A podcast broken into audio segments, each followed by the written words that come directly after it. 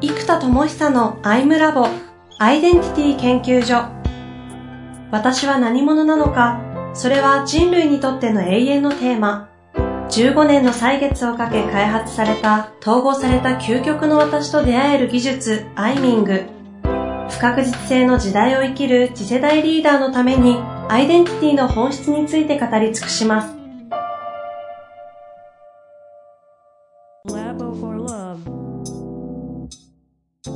こんにちは。遠藤和樹です。生田智久のアイムラボアイデンティティ研究所。生田さんよろしくお願いいたします。はい、よろしくお願いします。さあ、ということで、今月2月の終わりにね、収録している回最後になるんですけれども、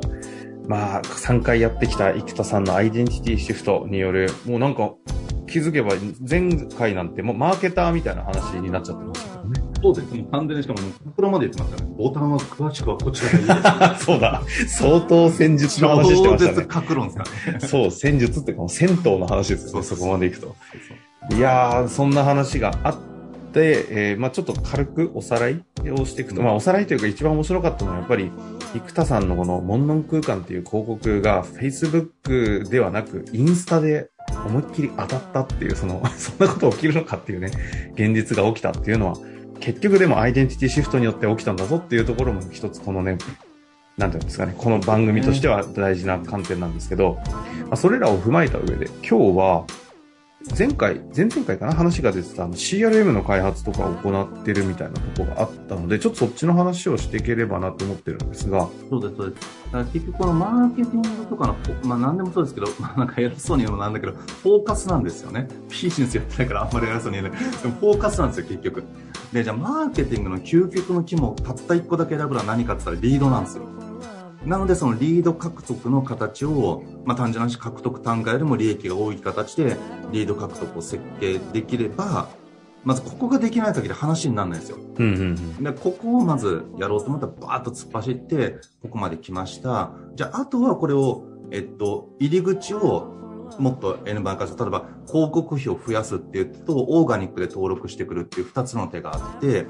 で、あとは登録した人たちから、どれだけ自動で人が、えっと、制約してくれて、コミットして学んでくれて、あと、プロとしてデビューして、誰かの可能性を開いてくれるか。ここまでを、えっと、できる限りオートメーションでやっていきたいわけですよ。うんうん。で、そうするとまず単純な話、こう、Facebook リードを、まあ、これもやろうと思ったらすぐできるんですけど、えっと、CRM に自動でつないでステップメールとか、マーケティングの状態とか、その人が買った買わないとかを自動でグラフで見れて、うんうん。じゃあ、えっと、メルマガ登録したけど説明会来てない人の説明会のアナウンスをしましょうとか、説明会来て決まった人にありがとうメールなんだけど、説明会来たのに決まってない人に対して、123とオファー出しましょうみたいに、この相手のステータスで分岐を作って、分岐ごとのシナリオでアプローチができればマーケティングオートメーション出来上がりますと。はいはいはい。で、かつ、その顧客のスコアリングですよね。こう意思決定しやすい層は誰で、で、そのスコアを振っていくわけですよ。パラメーターごとに。うん。で、じゃあ、スコア80点以上の人にこういうアプローチしましょうとか、えー、スコア20点未満の人にはこういうアプローチしましょうみたいな、そのスコアごとにアプローチを変えるっていうシナリオとスコアリングで、えー、まあ、掛け算するなりして、アプローチを設計していけばいいわけですよ。で、これ確かに人間でやったらこれ無理だなと思って、うんうんうん。だからやっぱこのこの CRM の意味が出てくるんですけど、えっと、そのぐらいなら作れるなっていう、えっと、仕組みを、あの、内側でそもそもいっぱい CRM の用の、今考えたら CRM にも使えちゃうシステムがいっぱい作られてるわけですよ。はあはあはその、例えばアフィリエイトの仕組みもあるので、そうすると会員さんがメルマガを紹介したときに、決まったらアフィリエイトを出すとか、ジニアムコインを出すとか、アフィリエイトのフィーを出すとか、いろいろできるわけですし、あと、えっと、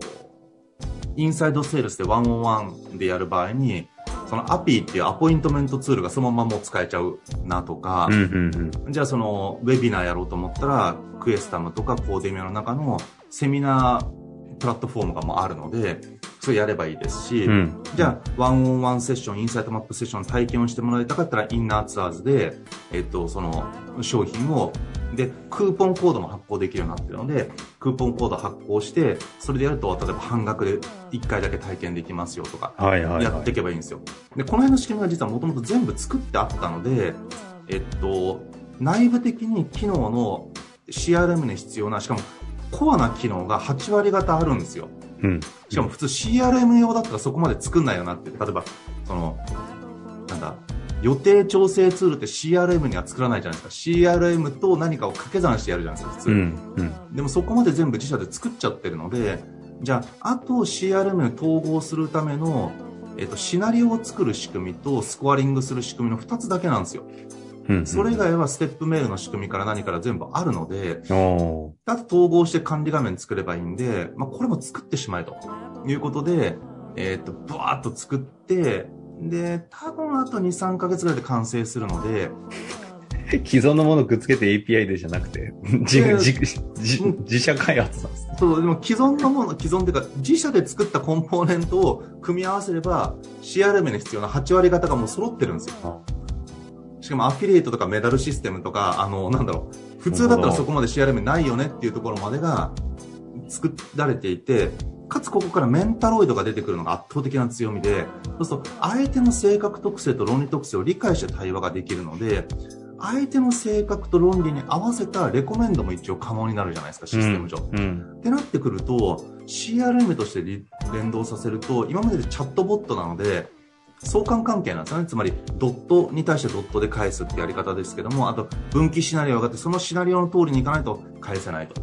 だからうちのメンタルだともっと高度なことができるので、うんうんうんその人間しかできなかった、えっと、個別化された対話が、まあ、セッションでできます。で、これは同じくセッションセールスって概念で言うと、セールスとしてもそれができるわけですよ。なるほど。なので、えっと、やっぱ CRM にした時の威力が圧倒的だと。うんで何をやってほしいかっていうと、まあ、単純な話、もっと、まあ、あんまり成長成長言ってもしょうがないんですけど、成長と変容をやりたい人がやれる環境を作りたいんですよ。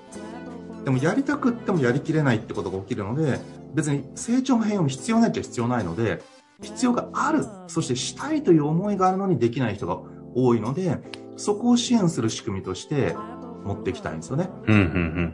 なので、ここを、まあ、CRM と、あと、ラーニングマネジメントシステムで、えー内部で学習支援ができて、で、えーこう、上から、リードからの先を CRM とラーニングマネジメントシステムでバーッと自動化していって、で、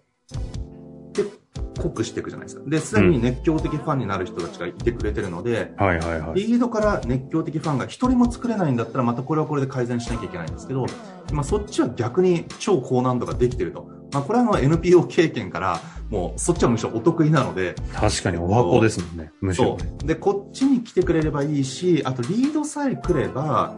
例えばステップ動画でセミナーするナーチャリングはもともと研修とコンテンツのデリバリーが圧倒的に強みなので。箱ですもんね。そう。だから、ナーチャリングになったら、むしろ、普通、マーケティング会社って教育の専門じゃないので、ナーチャリングがむずいじゃないですか。ああ、確かにそうかも。そこボトルネック意外とそうね。そうでも、ナーチャリングがそうだよね。得意なのと、ナーチャリングがもはや人材育成レベルのナーチャリングできちゃいますもんね。で説明会はライブコマースじゃないですか。はいはいはい。で、これも僕、あの、昔、日経新聞の読み方セミナーっていう講座頼まれてよくやってたんですね。これ。当時、えーっと、衝撃を受けられたんですけど、ちょっと正確な数字はちょっと、えーっとね、なんだっけな、えーっとね、その要はに日経新聞の読み方を学ぼうってことなんだけど、日経新聞としてはそれ申し込んでねっていうセミナーになってるんですよ。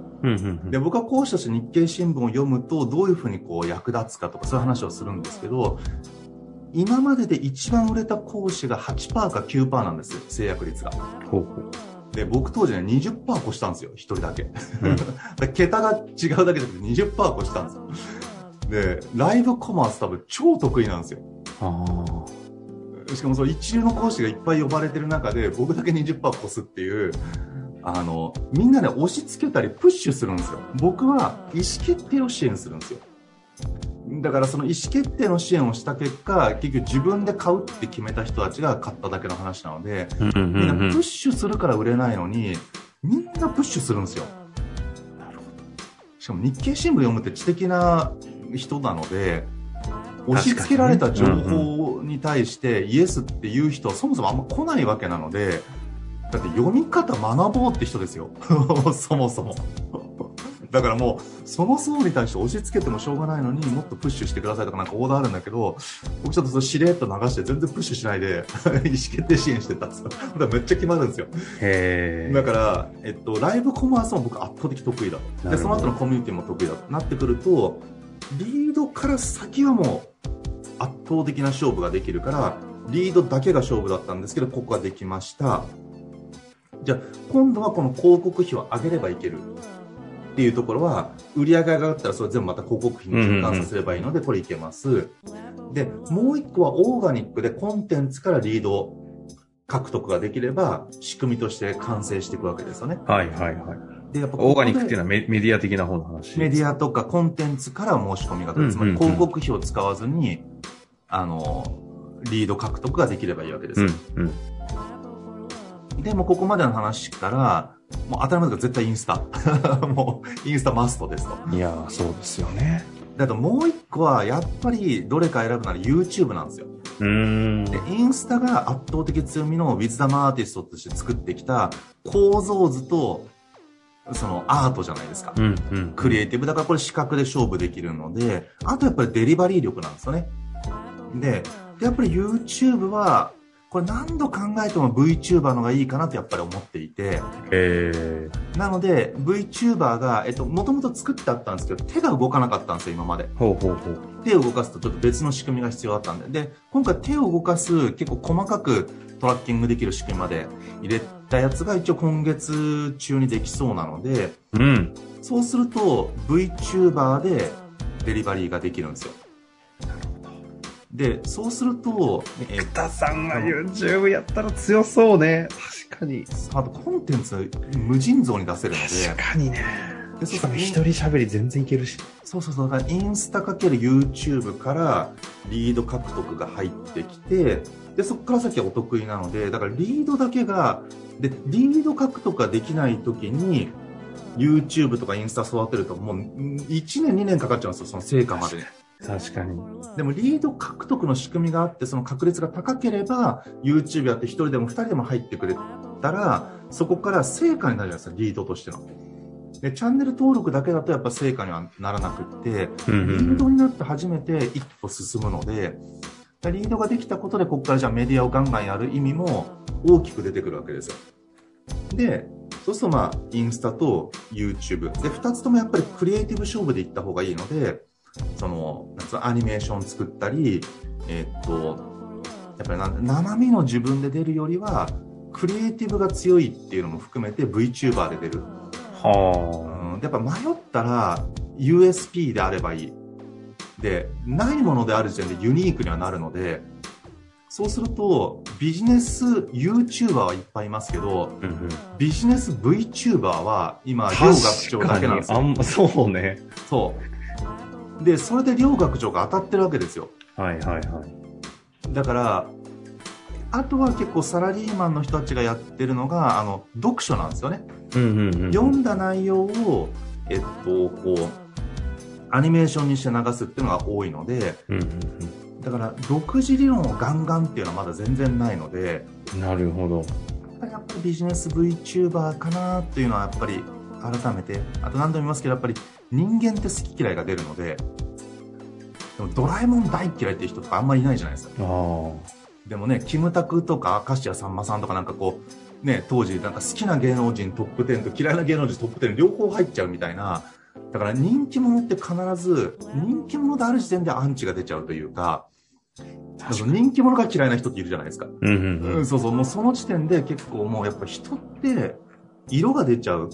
だからやっぱり僕の経営スタイルとしても、社長が有名になるスタイル、まあだからむずいんですけど、僕はタレントだからどうしても自分のネームで売った方がやりやすいところもあるんですけど、弱いなと思って、だから NEC とか富士通の社長って知らないじゃないですか、みんな名前。そうね。確かに。そう。だからむしろ、その、個人名じゃなくてサービスとかクリエイティブが広がった方が健全に広がるのと、まあ、事業ですもんね。あとプラットフォームとして、僕が有名になっちゃうと、生田さんのコンテンツを受けに来るようになっちゃうんですよ。確かに。でも、インサイトマップセッションを1万人ができるようになって広げようと思った時に、生田さんじゃなきゃみたいなニュアンスが残っちゃう方が逆に将来的な不利になるなとすら思っていて、うんうんうん。だ確かに発明家なんだけども、じゃあ、まあ、ね、なんだろう、電球発明した人はエジソンって知ってるけど、じゃあ、エアコン発明した人誰なんだとか、ね、マイク発明した人誰なんだとか知らないじゃないですか、全然。別にそれでマイクっていうのが良ければ機能すればいいわけなので、やっぱり自分のネームが広がるよりは、自分の作ったキャラクターとか、だからウィズダムアーティストがコアなので、自分が広がるんじゃなくて、コンテンツとクリエイティブが広がる方が主なので、うんあとプラットフォーム。なので、やっぱりビジネス VTuber と、えっと、インスタ。だからインスタも、生田智久名で1個あるんですけど、それから新しく作り直したんですよ。で、やってないからね、2、300人しかフォロワーいないんですよ。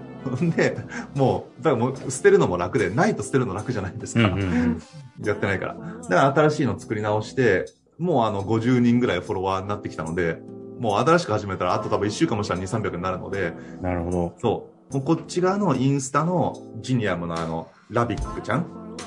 うさぎとアヒルの騙し絵の子を中心に置いて、で、えっと、